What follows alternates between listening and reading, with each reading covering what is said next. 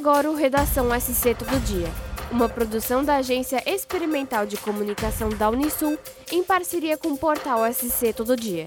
Eu sou Luísa Teixeira, trazendo as principais notícias desta sexta-feira, dia 25 de novembro. Na manhã desta sexta-feira, dia 25, a equipe técnica da Tubarão Saneamento identificou um vazamento na linha de recalque, equipamento responsável por bombear o esgoto até a estação de tratamento da Estação Elevatória de Esgoto Brás, situada no bairro Recife. Os técnicos já atuaram para conter o problema. A situação está controlada e sendo monitorada pela concessionária, que também investiga as possíveis causas. O diretor da empresa, Marcelo Matos, explicou que o problema não ocorreu na elevatória Zappellini. A estação citada é interligada ao sistema da elevatória Brás. Desta forma, o ocorrido trata-se de um reflexo referente ao rompimento da linha de recalque de lá. O relatório de balneabilidade das praias de Balneário Camboriú, divulgado pela Empresa Municipal de Água e Saneamento, referente à coleta do dia 16 de novembro, apontou todos os pontos da Praia Central e das praias agrestes. Dos 15 pontos analisados, apenas a Lagoa de Taquaras está imprópria, com análises e estudos em andamento para torná-la própria. Os 15 pontos analisados pelos Laboratórios de Análises Ambientais Limitada podem ser encontrados no site www.emasa.com.br barra emasa barra laboratórios barra balneabilidade praias boletim semanal. O Teatro Ermelinda Isabel Merise, em São José, apresentará no dia 4 de dezembro, às 7h30 da noite, o espetáculo gratuito Filmes e Musicais, realizado pela banda Asas do Ipiranga. A proposta é interpretar filmes clássicos por meio de coreografias. O projeto está na quarta edição, inclusive, uma das peças será O Rei Leão. A banda surgiu em março de 2013 como fanfarra simples marcial. No final do mesmo ano, o projeto virou banda marcial.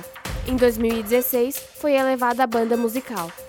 Há três anos se transformou em Instituto Musical e Coreográfico, com a finalidade de transformar vidas por meio da arte. Mais de 350 alunos passaram pelo projeto, a maioria da rede municipal de São José. O projeto Asas oferece aulas de dança, sopro e percussão, conduzidas por professores voluntários. Diferentemente dos últimos dias, o fim de semana será de tempo instável em Criciúma e região.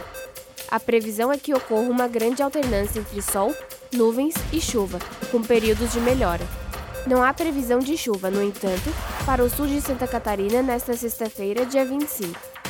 O sol deve se manter ao longo do dia, com algumas nuvens e temperaturas não tão altas, próximas dos 25 ou 28 graus. A previsão é que chova no sábado, domingo, segunda, terça, quarta e quinta-feira da semana que vem. Não serão dias totalmente chuvosos, mas sim marcados por períodos de sol e precipitações pontuais. Na manhã desta sexta-feira, dia 25, foi realizada a cerimônia de promoção de oficiais e praças e formatura do curso de habilitação de cabos em Tubarão. O evento foi realizado na sede do 8 Comando Regional de Polícia Militar. Vários militares subiram de patente, aumentando seu cargo dentro da corporação. Participaram do evento o tenente-coronel da PM, Jeffer Francisco Fernandes, o prefeito de Tubarão, Juarez Ponticelli, o presidente da Câmara de Vereadores, Zaga Reis, entre outras autoridades do município. Neste Dia Internacional para a Eliminação da Violência contra as Mulheres, foi enterrada a professora Alessandra Abdala, vítima de feminicídio em Florianópolis. Ela foi brutalmente assassinada na manhã da última quinta-feira pelo seu ex-companheiro. Para honrar a memória da professora e de tantas outras mulheres que perderam a vida devido ao machismo e à violência doméstica, o prefeito Topázio Neto publicará um decreto alterando o nome da unidade em que Alessandra trabalhava, o Núcleo de Educação Infantil Municipal Tapera.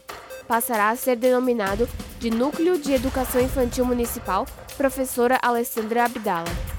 A professora auxiliar Alessandra foi morta aos 45 anos de idade pelo ex-companheiro que não aceitava o fim do relacionamento. Para mais notícias, acesse o portal SC Todo Dia. Até o próximo episódio.